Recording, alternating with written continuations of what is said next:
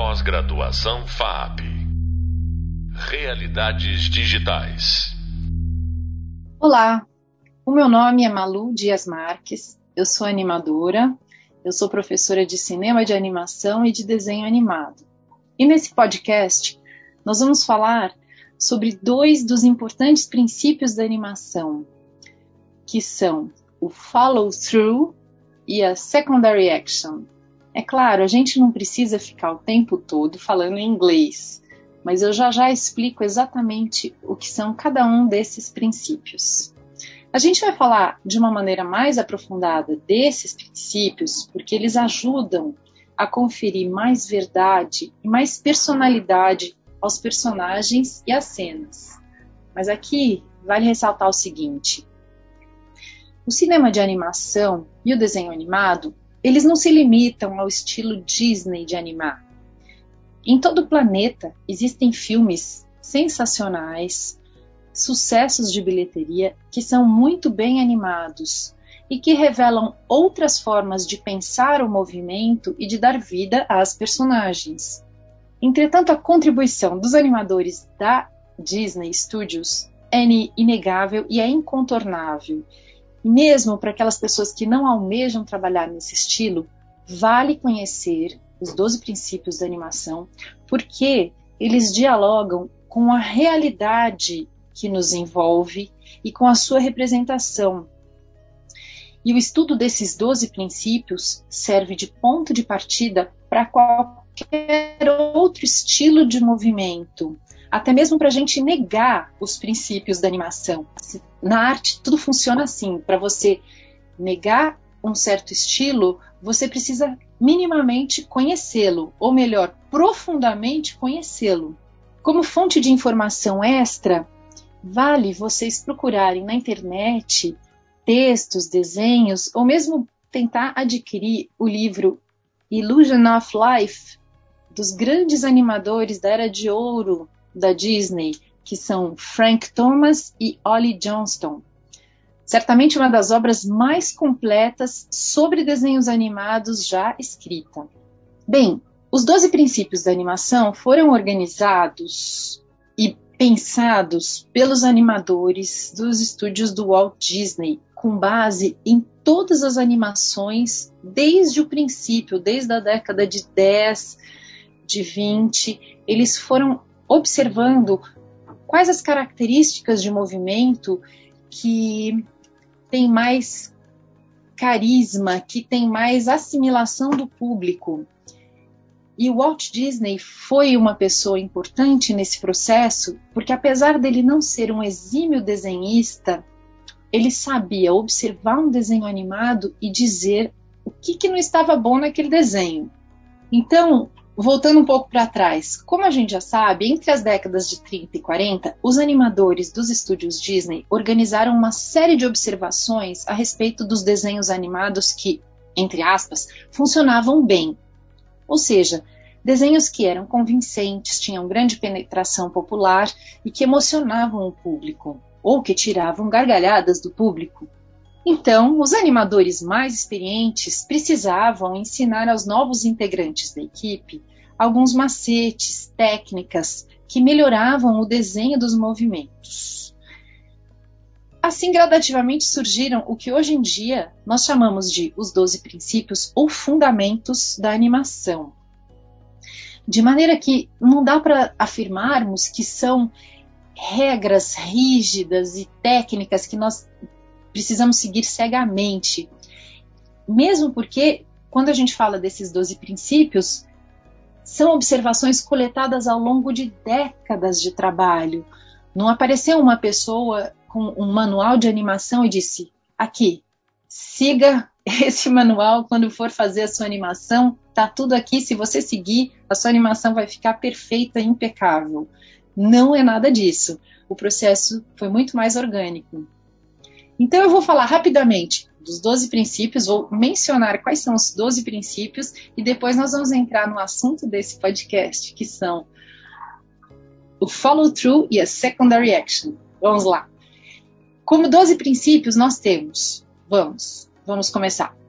O Question Trash, que a gente chama de o achatamento ou esticamento de um objeto ou personagem.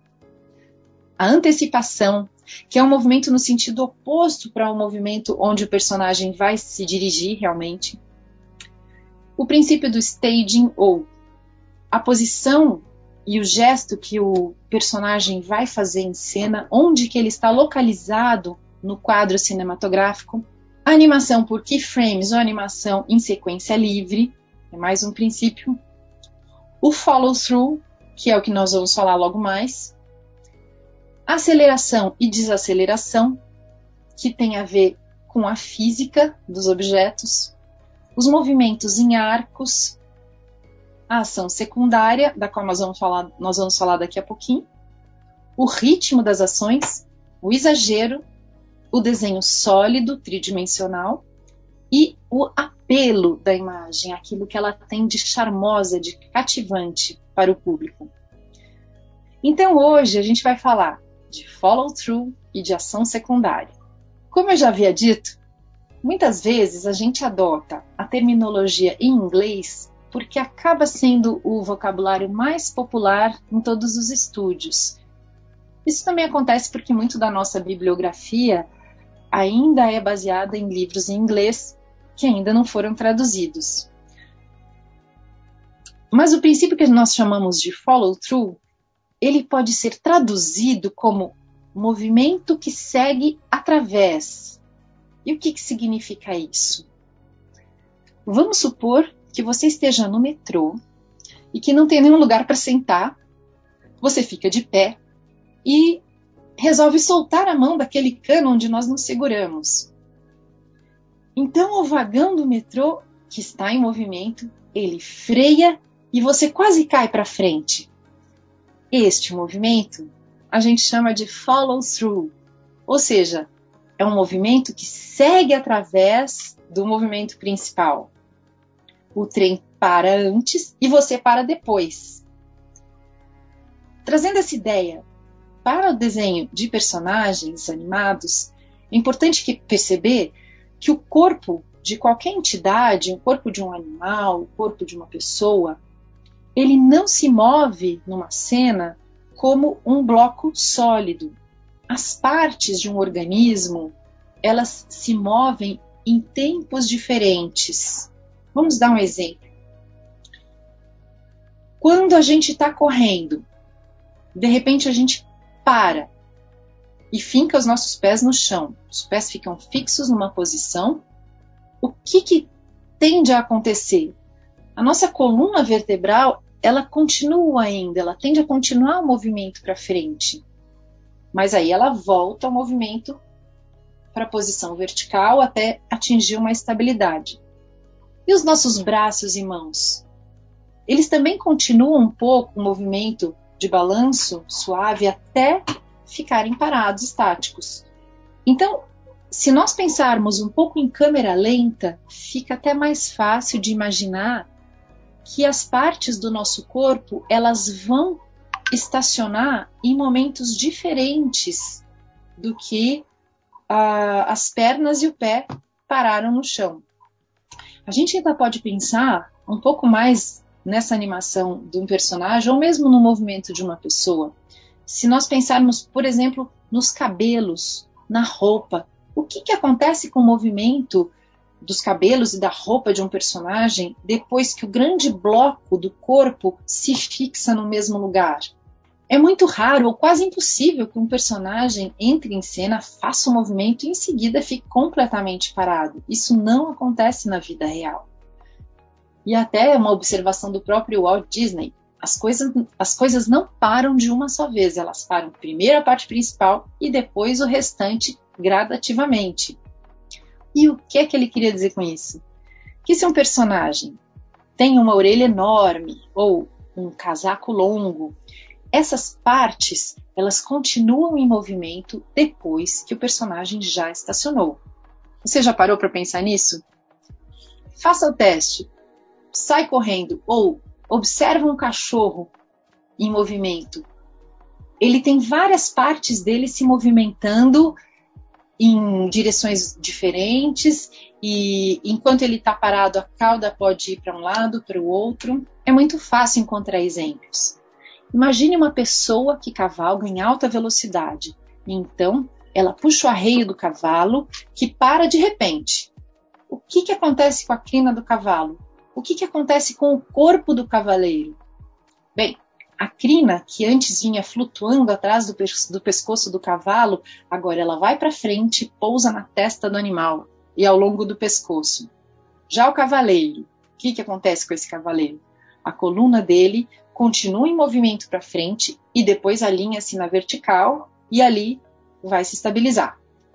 Ainda nesse exemplo do cavaleiro, veja que interessante. Não é apenas quando o cavalo para que podemos observar o princípio do follow through. Durante toda a cavalgada, o cavaleiro ele é jogado para frente e para trás a todo instante, como uma consequência dos impulsos sucessivos do cavalo. E por aí nós vamos começando a nos lembrar de vários outros exemplos. Uh, vamos pensar então em um personagem que tem uma barriga muito grande projetada para frente. E esse personagem ele vai rodopiar em torno do próprio eixo. Bem, a barriga ela tende a ser uma massa visivelmente mais pesada do corpo. E o animador quer que a plateia entenda isso. Não precisa ser um, uma compreensão no, no nível racional, porque o espectador ele raramente vai pensar, ele, ele absorve aquela informação de várias outras maneiras. Mas vamos supor que o animador queira que a plateia entenda que a barriga desse personagem é pesada e faz parte da sua característica, até da sua personalidade. O movimento da barriga ele tende a ser mais lento do que o movimento do resto do corpo. Logo, a barriga vai se mover, vai entrar em movimento depois do que o resto do personagem, depois que ele começou a rodopiar. Dá para vocês imaginarem isso?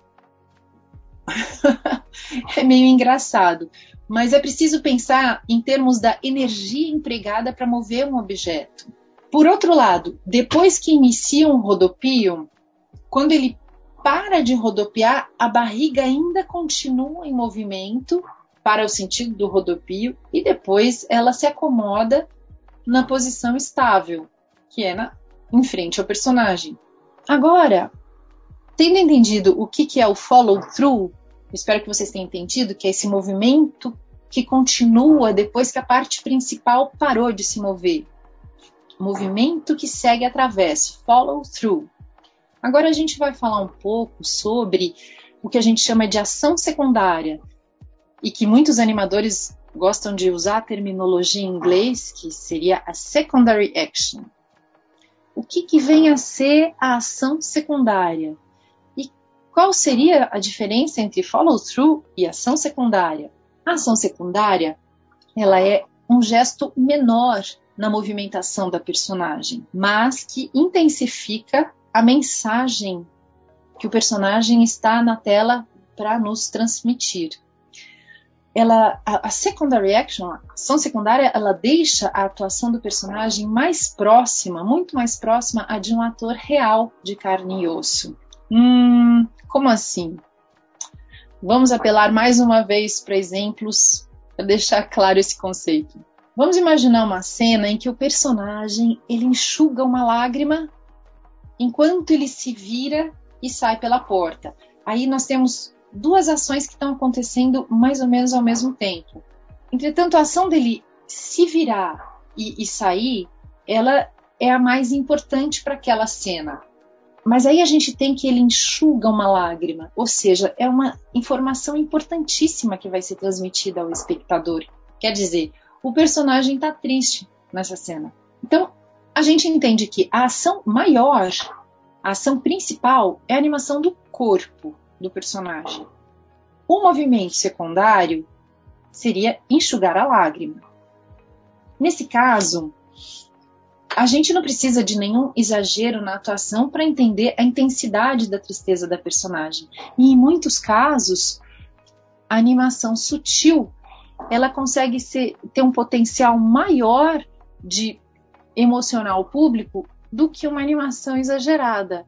Bom, na própria animação de um personagem que chora, dá para a gente imaginar, em termos de atuação de, de personagem, pegando um ator real de carne e osso, se você vê a pessoa chorando muito exageradamente e uma pessoa que olha para baixo escorre uma lágrima, é, qual das duas te transmite mais dor, mais sofrimento, mais tristeza profunda?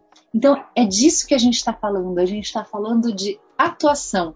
Quando a gente fala de secondary action, a gente está falando do ator que existe por trás daquela personagem. Vamos pensar que eu, eu para apreciar esse tema, eu gosto de pensar nos exemplos, porque são eles que fornecem a concretude do, do problema que a gente está trabalhando aqui.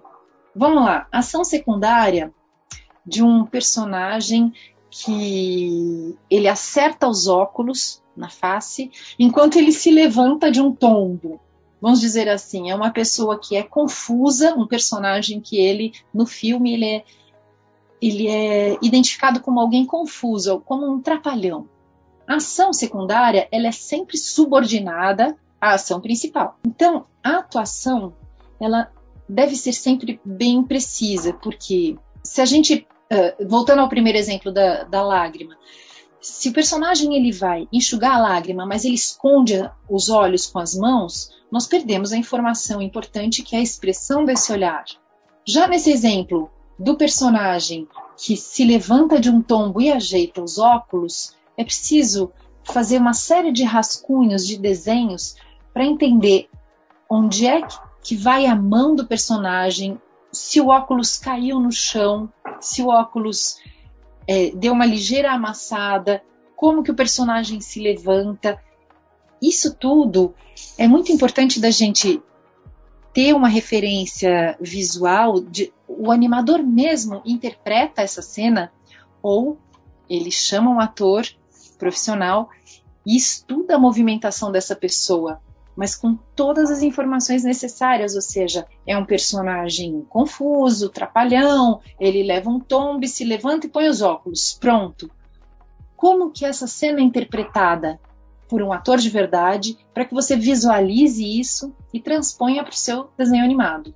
Vocês devem se lembrar, muitos de vocês devem ter assistido ao filme Bernard e Bianca, que em inglês chama The Rescuers. Ali naquele filme, a gente tem uma personagem muito interessante que, se houvesse um Oscar para interpretação de personagem em desenho animado, talvez ela tivesse ganhado o primeiro Oscar para personagem de animação, que é a Madame Medusa. Bom, escolhi uma cena que tem disponível no YouTube e que é maravilhosa. Madame Medusa, ela, ela está furiosa com seu assistente, ela entra na sua casa que fica na Ilha do Diabo, onde está seu assistente. Ela grita com ele ao mesmo tempo em que se aproxima dele e tira o casaco e joga longe esse casaco. Enquanto ela briga com ele, ela coloca os pés na sua direção para que ele retire a bota. É uma cena em que você tem várias pequenas ações acontecendo durante a entrada dela no aposento e durante a gritaria que ela está ali promovendo. As várias ações secundárias que são tirar o casaco, estender os pés para ele retirar as botas, retirar os brincos, são todas atitudes paralelas a uma ação principal, mas que contribui para o espectador entender quem é essa mulher.